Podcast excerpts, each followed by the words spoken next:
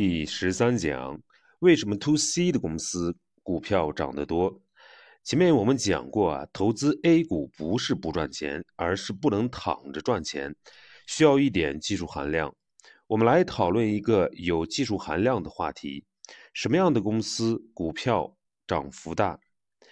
在讨论这个话题之前，我先区分两个不同的概念，一个叫做事后，一个叫做事先。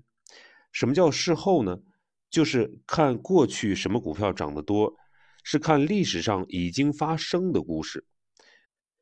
我们在做分析研究的时候，所有的真实世界的数据，只要不是造假的，都是历史数据，都是事后研究。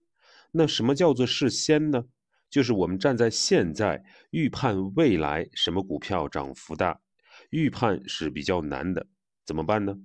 我们还是要看历史经验，看事后的数据，从中寻找规律，用这个规律来研判未来。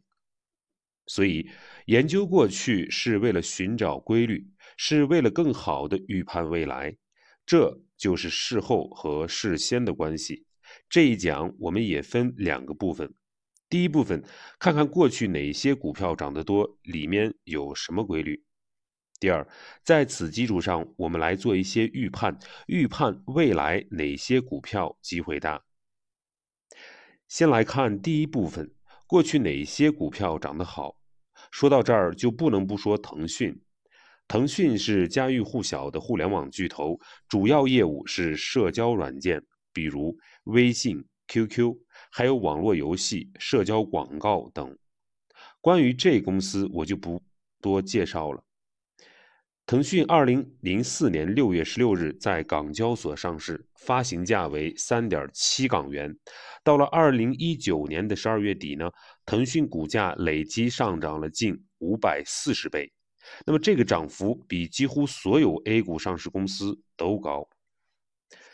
假如当初腾讯控股上市时，你以三点七港元一股的价格投资了十万港元，并持有到二零一九年底，仅仅十五年的时间，你所持有的腾讯的总市值达到了五千四百万港元。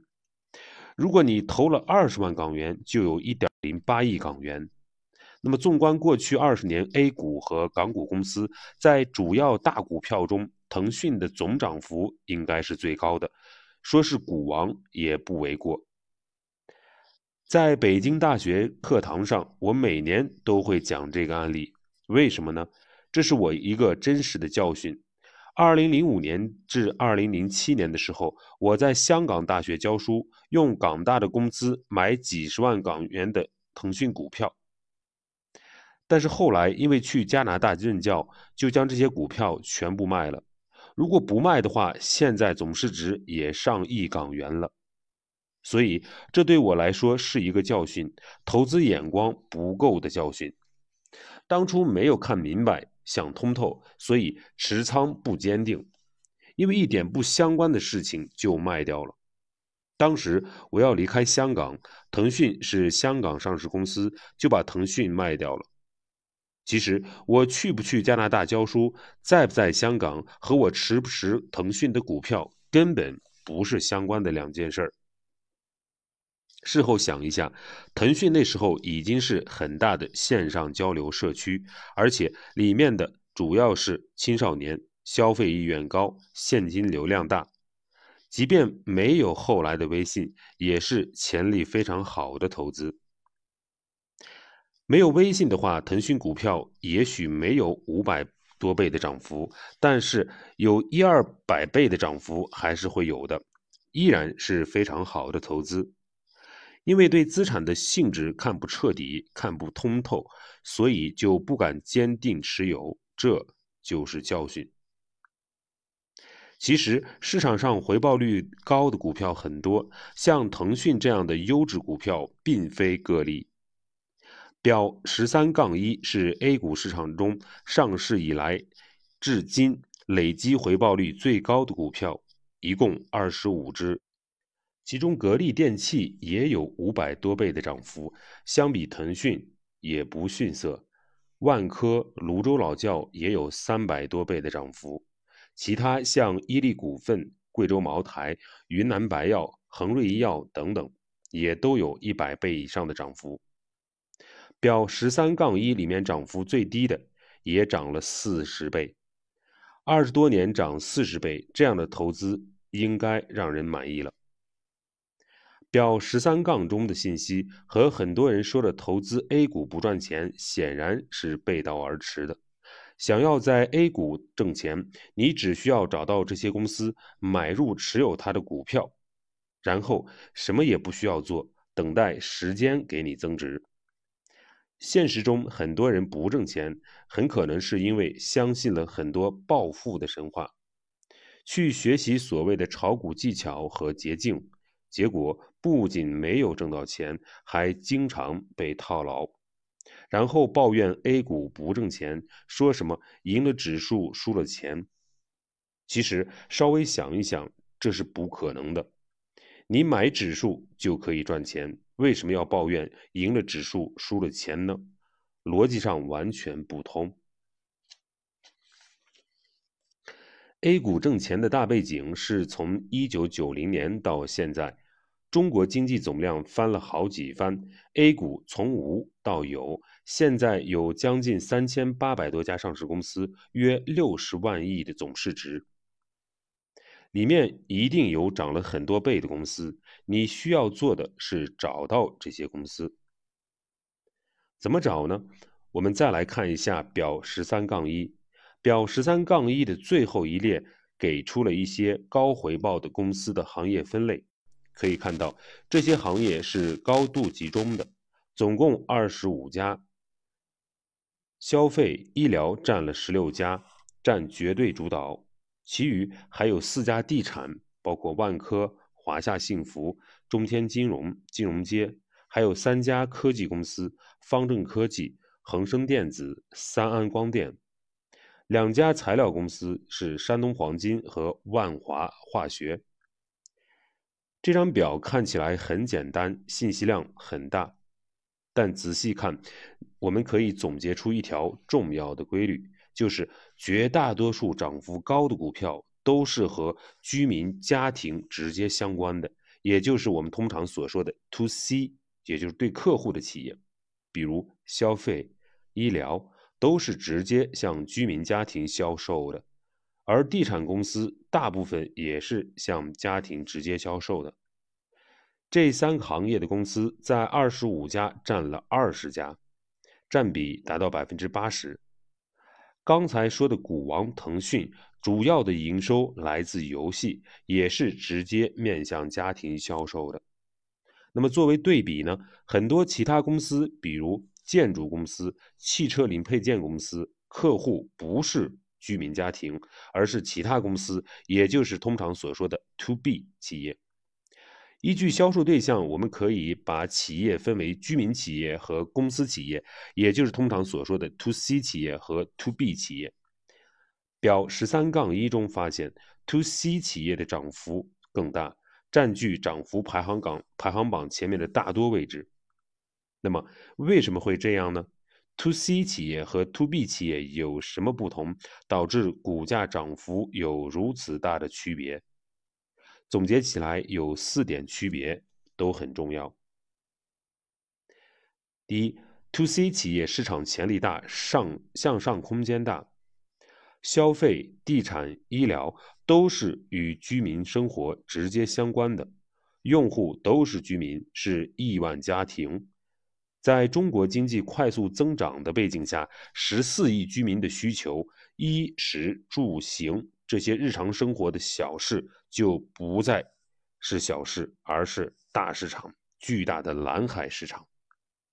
这时候，无论是大件儿、超大件儿的需求，像地产、家电，还是小件儿的需求，像牛奶、药品，都是巨大的市场，都孕育了巨大的公司。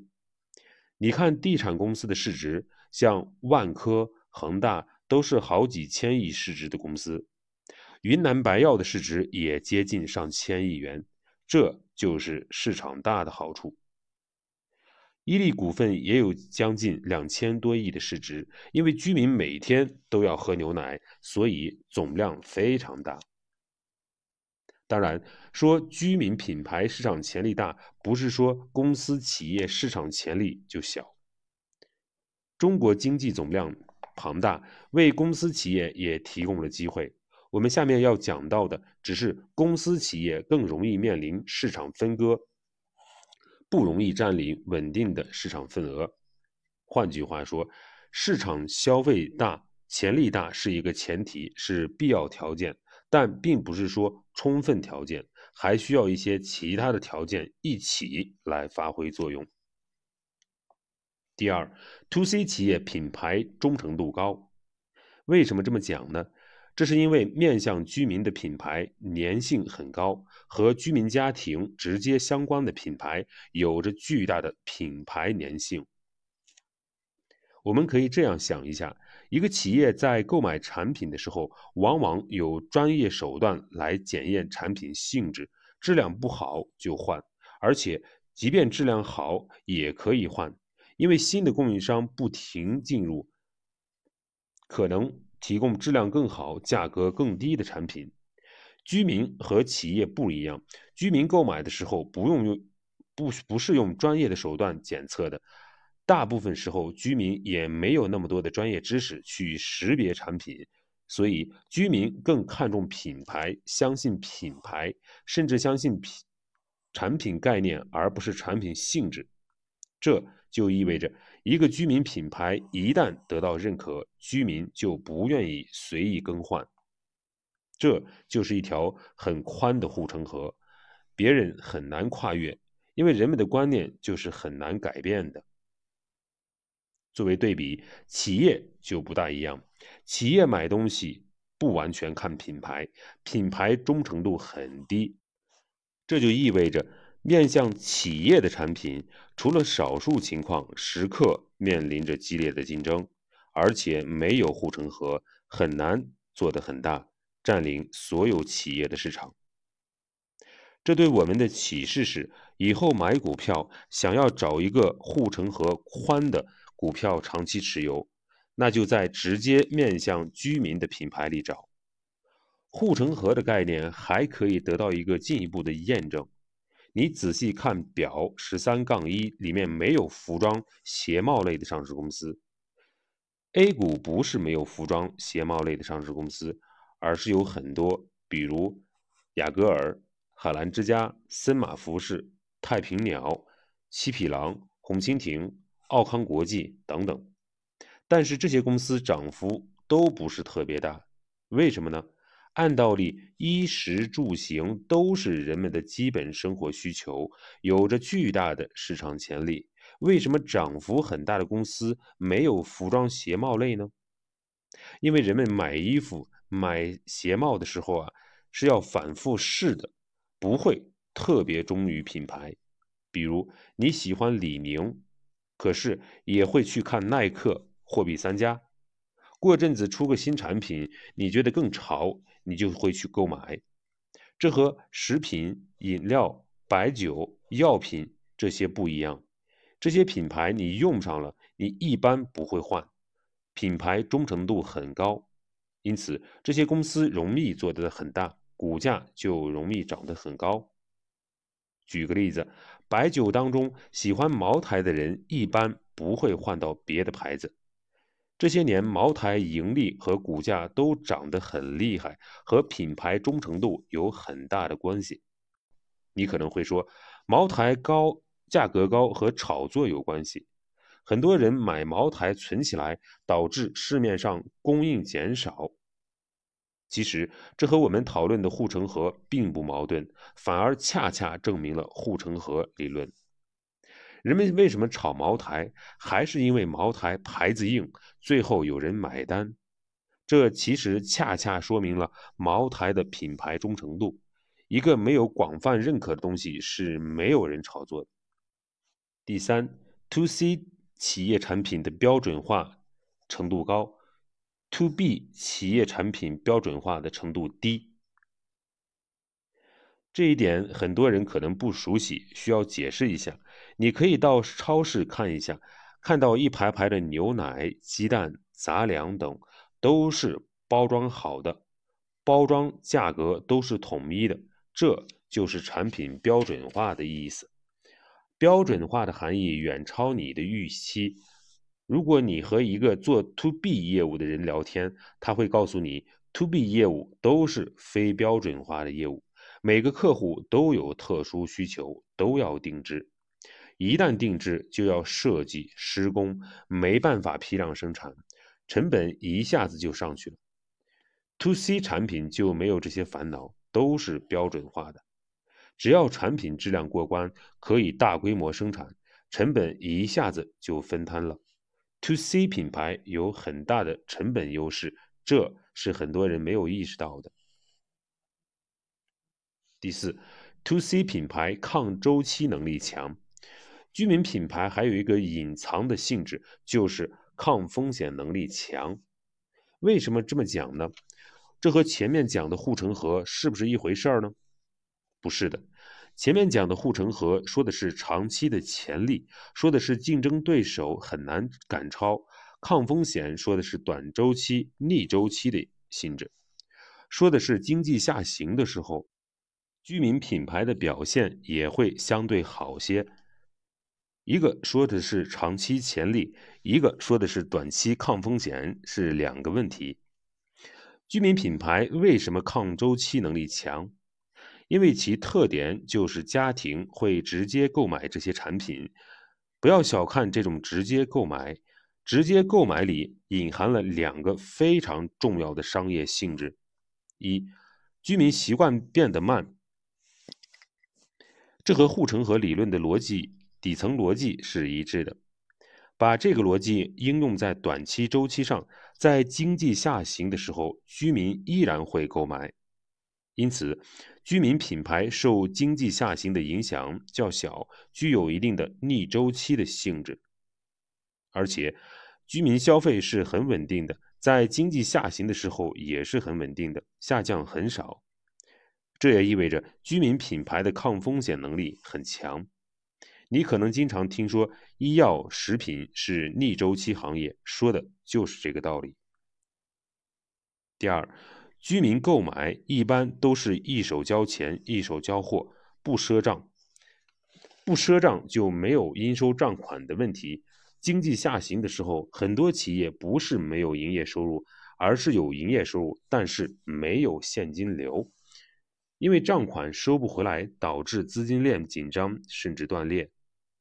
但是，居民直接购买的行业，像饮料、零售、医药行业，有大把的现金流，只要营业收入好，就根本不用担心资金链断裂的问题。